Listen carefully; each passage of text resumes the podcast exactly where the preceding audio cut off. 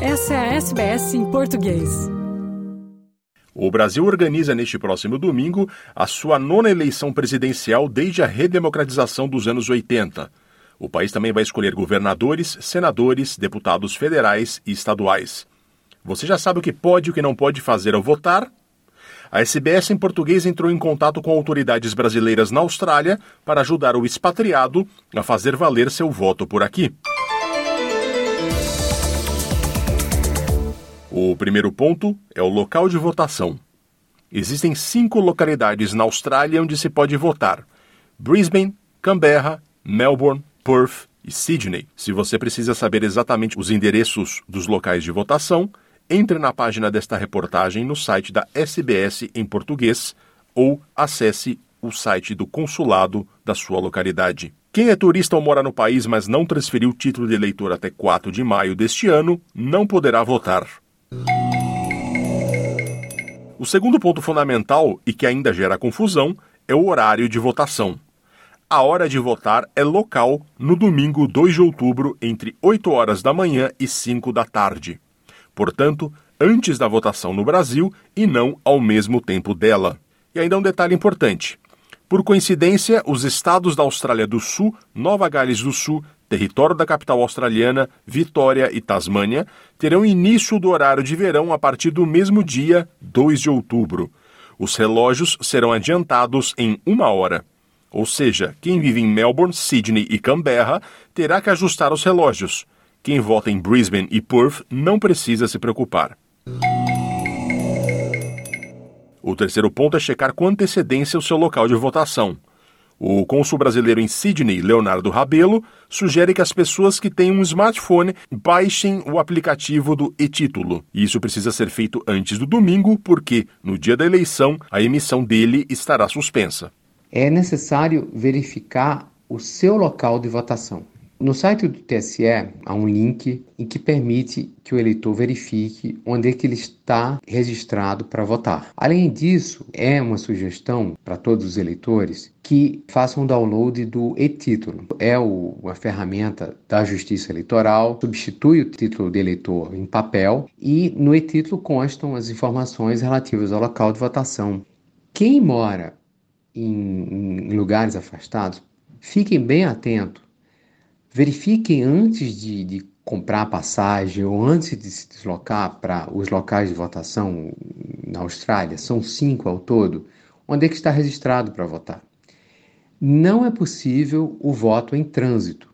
O eleitor somente poderá votar naquele local onde para onde transferiu o título ou onde se cadastrou para votar. Se alguém está registrado para votar em Sydney, e a, a, eleição será na sede do Consulado Geral do Brasil em Sydney, ele não poderá, em hipótese alguma, votar nos demais locais é, de votação na Austrália. Para votar, é obrigatória a apresentação de documento brasileiro válido com foto. Pode ser o passaporte, pode ser o RG, pode ser carteira de motorista. Não será possível votar com passaporte australiano, driver license ou qualquer outro documento estrangeiro.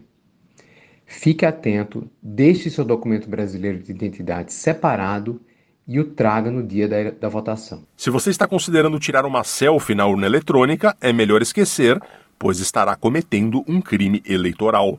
Quem explica é o vice-cônsul em Canberra, Edgar Cabral Cardoso.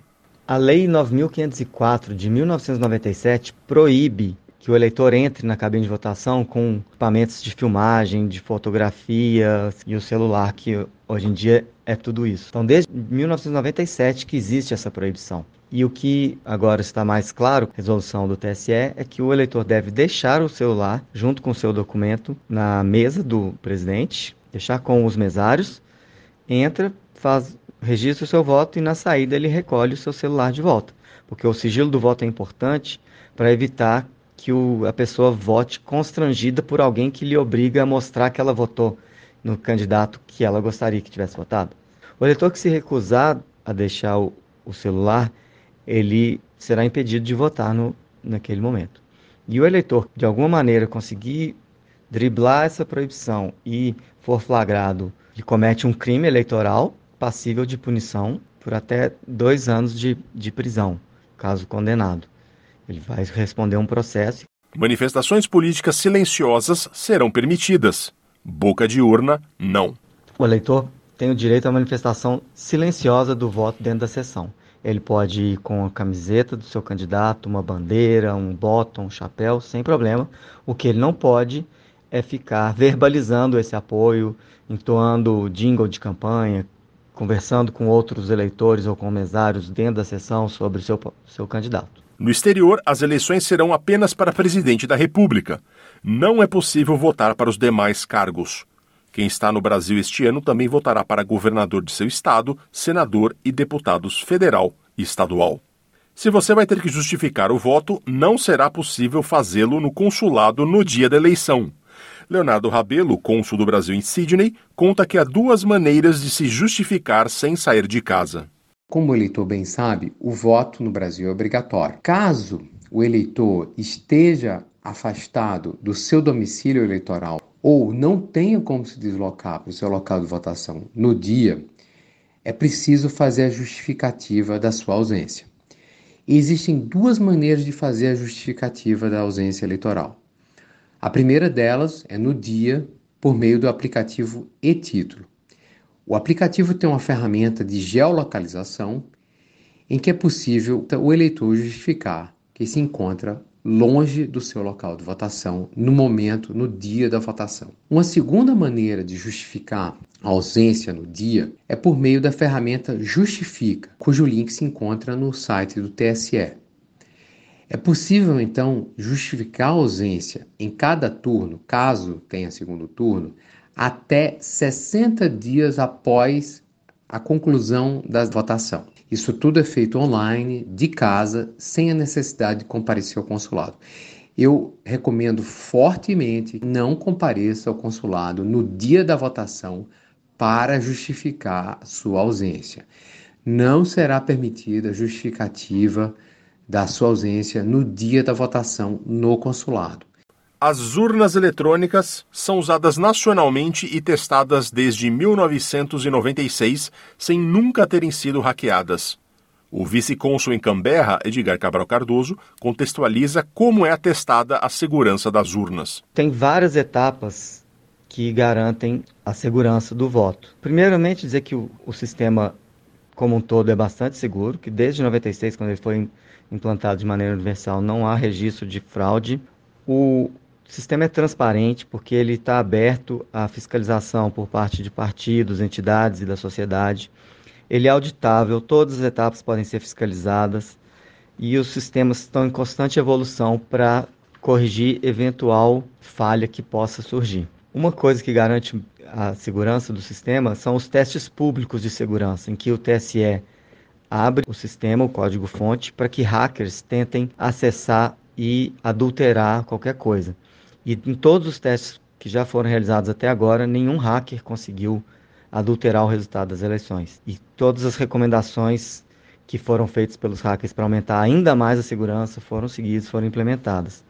Outra questão que garante a segurança do voto é que a urna ela é completamente desligada da internet. A urna ela só liga na tomada, então não tem como um hacker acessar a urna. A urna é absolutamente isolada, não tem acesso. Os programas foram todos desenvolvidos no TSE, então conta com, com segurança, não depender de terceiros, que o código-fonte passa por uma inspeção todo por, com fiscalizado pelos partidos políticos, pelo Polícia Federal, Ministério Público, OAB, outras entidades, universidades. Então é bastante seguro. As urnas, quando o sistema é instalado nas urnas, passam por uma assinatura digital e lacração para evitar que aconteça qualquer adulteração. Tem a cerimônia de preparação das urnas, que é pública, todo mundo acompanha. Tem os testes de integridade, que no dia da eleição o TSE sorteia urnas aleatoriamente e, e verifica que, que aquela urna está exatamente como saiu do TSE. Tem a emissão da zerésima, que antes da eleição começar, o presidente de mesa de cada uma das sessões imprime um boletim mostrando que que a urna não tem nenhum voto cadastrado nela. Esse boletim da zerésima é afixado na entrada do, do local de votação. Existe o boletim de urna, que ao final da votação é feita a, a impressão do, do resultado daquela urna, afixado na entrada da, da sessão. Todos, todo mundo pode conferir. Esse boletim de urna tem um código QR que você pode conferir que o resultado que está aparecendo impresso é o mesmo que o TSE recebeu. Todo eleitor pode ser fiscal da sua sessão. Ele pode entrar lá, conferir que o, o número de votos cadastrados naquela sessão é o mesmo que foi computado pelo TSE e pode, inclusive, o TSE divulga todos esses locais, pode fazer a, a, conferência do somatório dos votos, inclusive, para chegar ao número que o TSE divulgar. E por fim, a urna registra todas as operações que são feitas nela e emite um log da urna. Né? Então é possível ver tudo o que foi feito na urna e conferir para garantir que não houve nenhuma adulteração naquele momento. Edgar Cabral Cardoso explica também que o voto já é auditável e qualquer eleitor pode auditá-lo. Existe o boletim de urna que ao final da votação é feita a a impressão do resultado daquela urna fixado na entrada da sessão. Todo mundo pode conferir.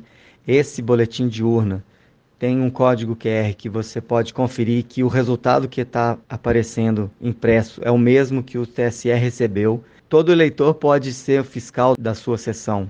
Ele pode entrar lá, conferir que o, o número de votos cadastrados naquela sessão é o mesmo que foi computado pelo TSE e pode, inclusive, o TSE divulga todos esses locais, pode fazer a, a, conferência do somatório dos votos, inclusive, para chegar ao número que o TSE divulgar.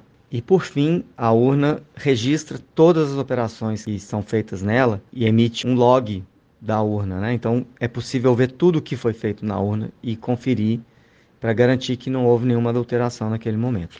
Com tudo isso em mente, verifique o status de seu título com antecedência, seu local de votação, cheque o número de seu candidato, organize como vai se deslocar e tenha um bom voto. Curta, compartilhe, comente. Siga a SBS em português no Facebook.